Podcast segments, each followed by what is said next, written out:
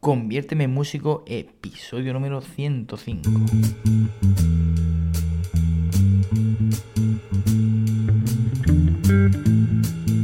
Muy buenas a todos y bienvenidos a un nuevo programa de Conviérteme en músico.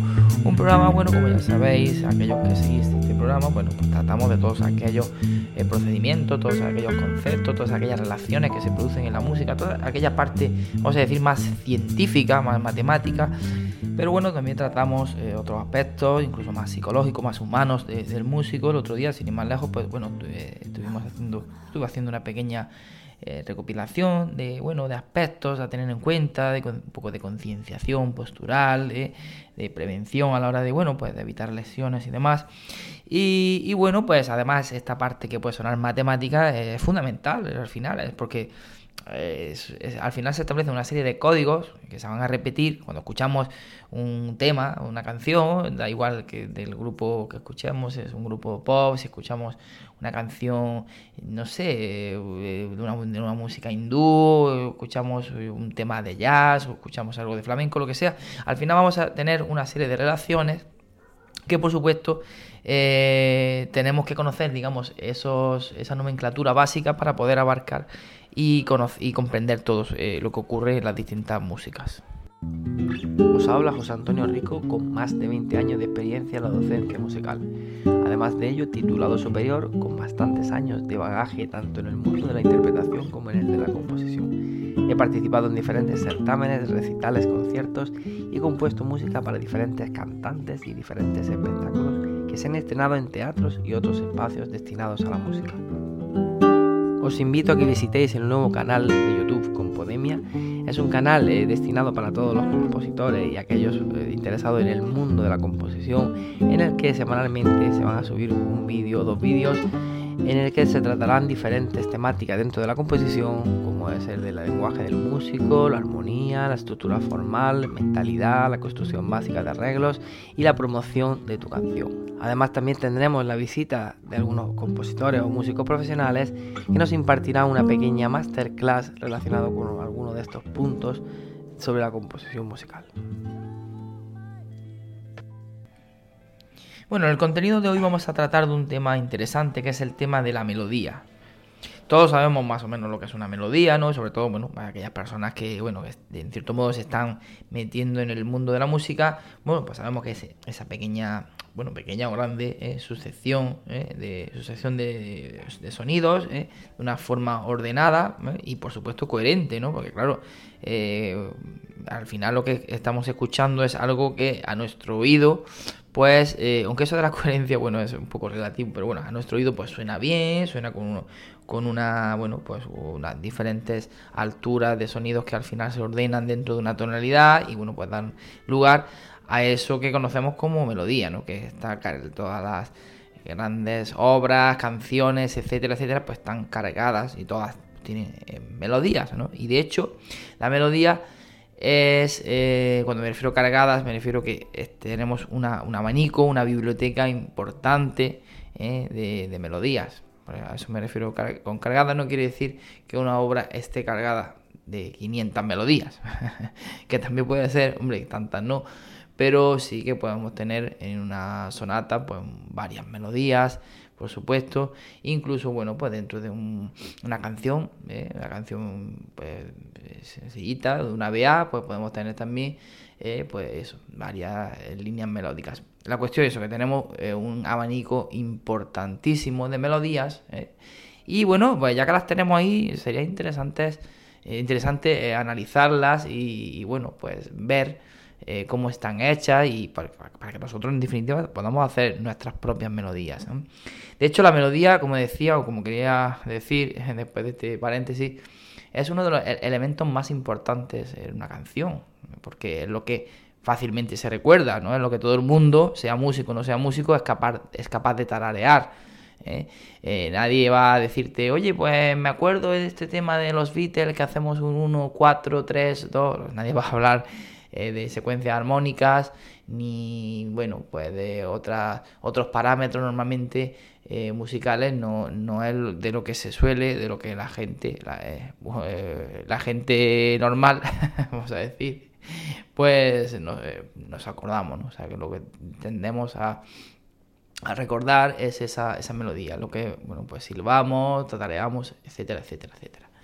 Entonces, bueno, la historia está en ver cómo podemos construir o cuáles eh, son esas melodías interesantes. No siempre aquellos temas exitosos tienen grandes melodías, pero bueno, sí que es verdad que en la mayoría de los casos, pues sí, vamos a...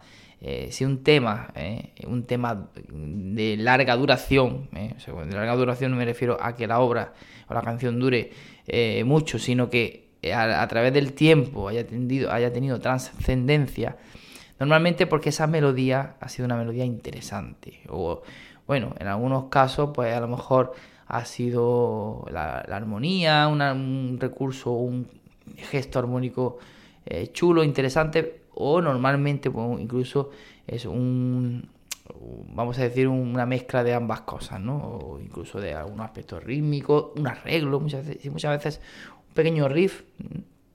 Eh, puede ser eh, lo que pase eh, a, nuestro oído de una manera, vamos a decir, casi eterna, ¿no? se, nos, quede y sea trascendental. O sea que muchas veces son diferentes elementos. Pero bueno, la melodía no deja de ser uno de los más importantes. Y, y bueno, a la hora de nosotros crear, improvisar melodías, vamos a ver algunos pequeños consejos de cómo podemos eh, tratar de crear melodías con cierto interés. Bueno, eh, lo primero eh, que es fundamental yo creo que es un poco ver el tema del movimiento melódico, el dibujo. Si nosotros escribiéramos la melodía que estamos componiendo o estamos escuchando y queremos transcribir una melodía, pues ver ese movimiento melódico. O sea, que si va haciendo un movimiento pues eso, de ascendente, descendente, oblicuo, ¿no? Si va jugando un poco eh, eh, de forma un poco como la, eh, la, montaña rusa, ¿no? Esta que se habla, ¿no? De bajamos, subimos y hay cierto, cierto movimiento de, estoy arriba, en, tensión, agudo, voy bajando, voy descendiendo, me encuentro en una parte más estable. O incluso podemos encontrar melodías totalmente, prácticamente rectilíneas, con, unas eh, muy poco habitual. Y no quiere decir que, si hacemos una, una pequeña melodía o, un pequeño fragmento con una nota prácticamente o dos, eh, no sea interesante, porque claro, mm, podemos jugar rítmicamente, podemos jugar eh, armónicamente, o sea, podemos con una nota incluso se puede y armonizar con varios acordes y podemos hacer ahí un pasaje interesante. Pero claro, desde el punto de vista melódico va a ser pobre.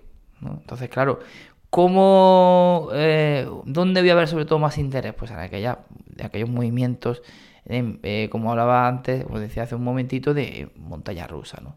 Donde, bueno, pues, pues igual que cuando estamos en una montaña rusa de verdad, yo le temo, la verdad que soy bastante eh, caguica en ese, en ese sentido. Me dan mucho miedo las atracciones eh, de estas de altura. Pero sí que es verdad que cuando me he montado alguna vez en mi vida, eh, bueno, pues cuando estás en la parte bajita, digamos, pues bueno, ahí te mantienes eh, sin tensión, ya se va generando cierta tensión pues, sabiendo que vas a empezar a subir, conforme va subiendo ya empezamos a generar tensión y arriba pues es donde la gente normalmente grita, escucha, ¿eh? cuando estamos en la feria y desde abajo eh, yo veo a la gente gritando, digo, madre mía, no quisiera yo estar ahí en ese momento y luego pues esa bajada también genera esa tensión, pero bueno, al final llegamos a un momento de, digamos a decir, de reposo, ¿no?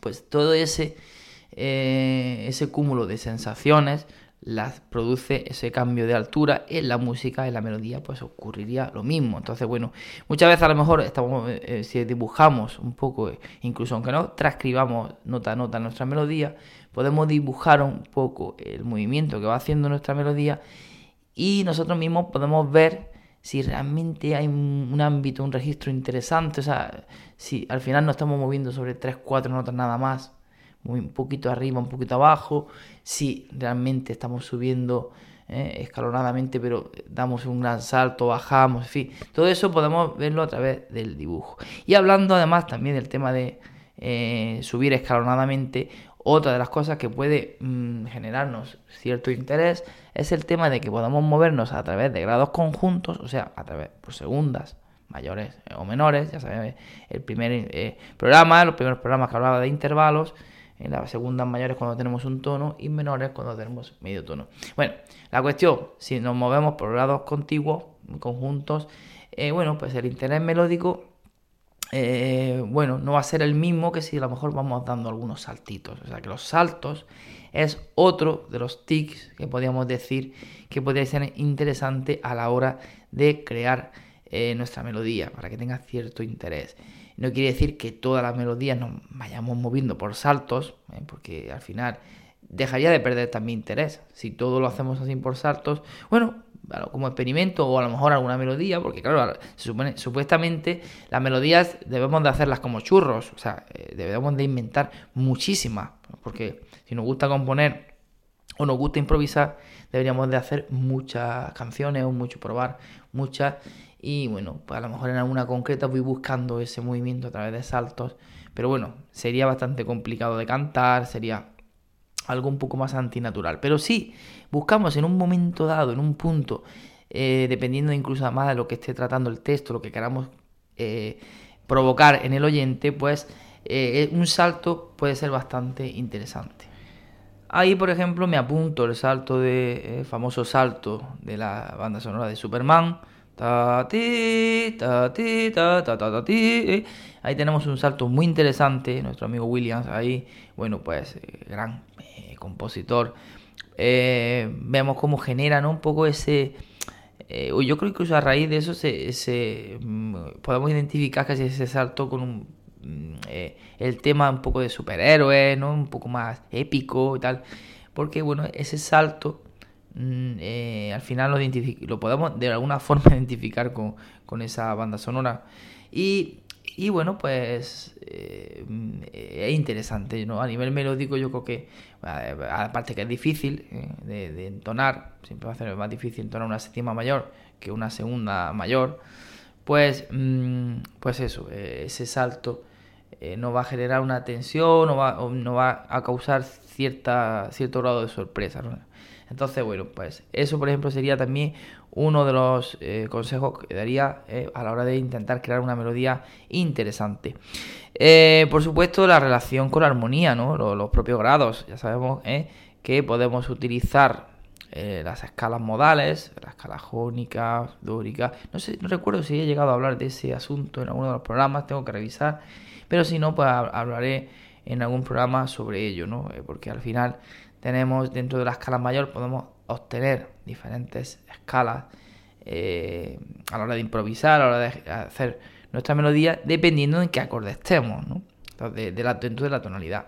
Entonces, bueno, la, esa relación de, bueno, pues me encuentro estudiando mayor y estoy trabajando sobre el cuarto grado, pues utilizaría la escala lidia, en este caso, ¿no? La, la, la, escala que le correspondería a ese cuarto grado. Pero bueno, ya hablaré en profundidad, ya digo, si no he tratado este asunto, lo, trabajaremos más, eh, más en profundidad.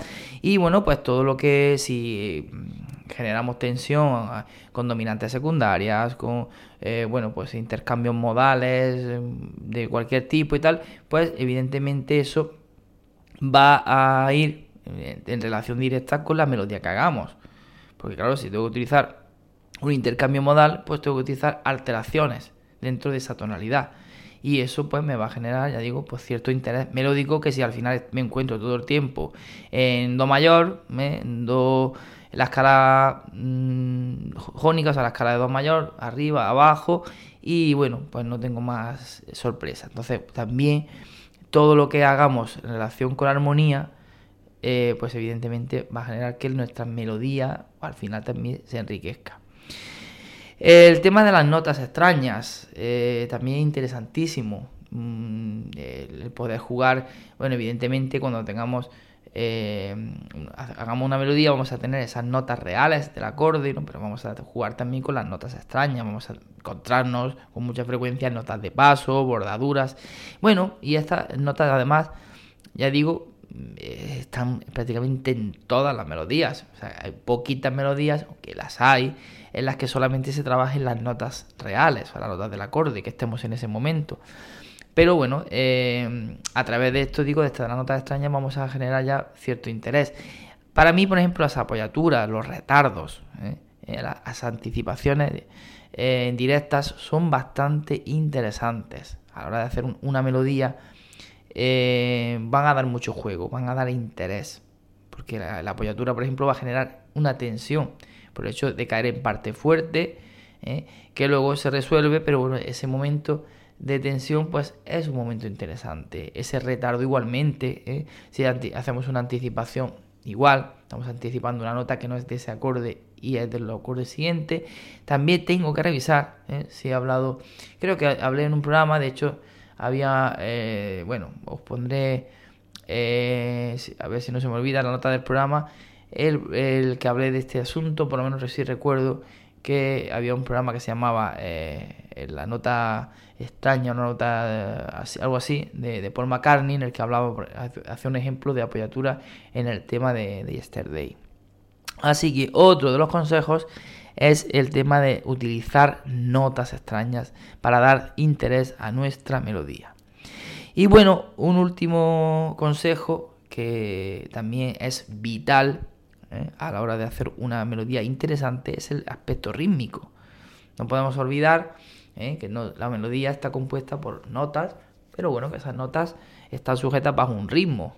¿Eh? Vamos a tener negras corcheas, negras con puntillo, vamos a tener silencios de corchea, lo que sea. Y eh, el tema rítmico, pues es un tema vital para dar interés a una melodía. El poder utilizar síncopas, notas a contratiempo, cambios de cambios de motor, ¿no? De estar eh, trabajando con corcheas y meter un tresillo en un momento dado. Todo eso va a generar interés. Si nos movemos simplemente todo por negras, todo corcheas y prácticamente estamos todo el tiempo así, pues evidentemente la melodía va a generar, eh, o sea, va a ser más pobre que si buscamos ese ese aspecto rítmico, pues moverlo de alguna forma, ¿no? Y cambiar, cambiar un poquito la acentuación, eh, buscar incluso eso, notas, de, o sea, perdón, figuras de, de, valoración especial, todo eso, ¿eh? Pues va a generar, de hecho estuvimos hablando de un programa haciendo un ejemplo de cómo sincopando podamos dar interés, estuvimos hablando de un tema de este famoso Steve Wonder, y, ya digo, pues eso le va a dar mucho interés ¿eh? al tema melódico si, bueno, pues si le, no, lo curramos un poquito. Así que bueno, hasta aquí pues el programa de hoy, esos consejos a la hora de componer nuestras melodías, ya sea para una eh, obra instrumental, ya sea para una canción, evidentemente las cosas cambiarán, porque si yo estoy haciendo algo instrumental que no es cantable, pues mm, puedo jugar de otra forma, ¿eh? con saltos completamente eh, que no se puedan cantar, pero bueno, en definitiva, los recursos sí podemos tenerlos en cuenta tanto para la música instrumental como para la música vocal. Así que bueno, ya, como digo, hasta aquí el contenido de hoy. Espero que te haya sido útil, que bueno, reflexiones o tomes nota de esos tips y cuando estés componiendo o incluso improvisando diferentes melodías, pues juegues con esos parámetros y a ver si salen melodías chulas, melodías interesantes, que seguro que alguna de ellas incluso al final acabará eh, cazándola, grabándola y, bueno, pues puede resultar que sea el tema del verano. o quién, sabe, ¿no? Al final se puede convertir en una canción muy interesante para tu colección de, composiciones. Pues nada más, hasta aquí llegamos. Eh, ya sabéis, vuestros likes, vuestros comentarios, me encantará eh, leerlos, me encantará ver likes, me encantará vuestro apoyo, porque bueno, en definitiva es eh, siempre un tiempo que eh, damos los que ofrecemos contenido, pues de dar a, las personas que, bueno, para que sea provechoso, para que tenga interés, para que, bueno, pues para que os sirva, en definitiva, para que os sirva. Entonces, bueno, pues este tiempo eh, siempre va a ser totalmente premiado, va a ser, va a ser valorado. Sí, bueno, por las personas que nos dedicamos, bueno, yo no me dedico 100% a, a ofrecer contenido gratuito eh, vía online, pero sí que es verdad que dedico parte de mi tiempo a ello. ¿eh? A veces hay temporadas eh, las que más, temporadas las que menos.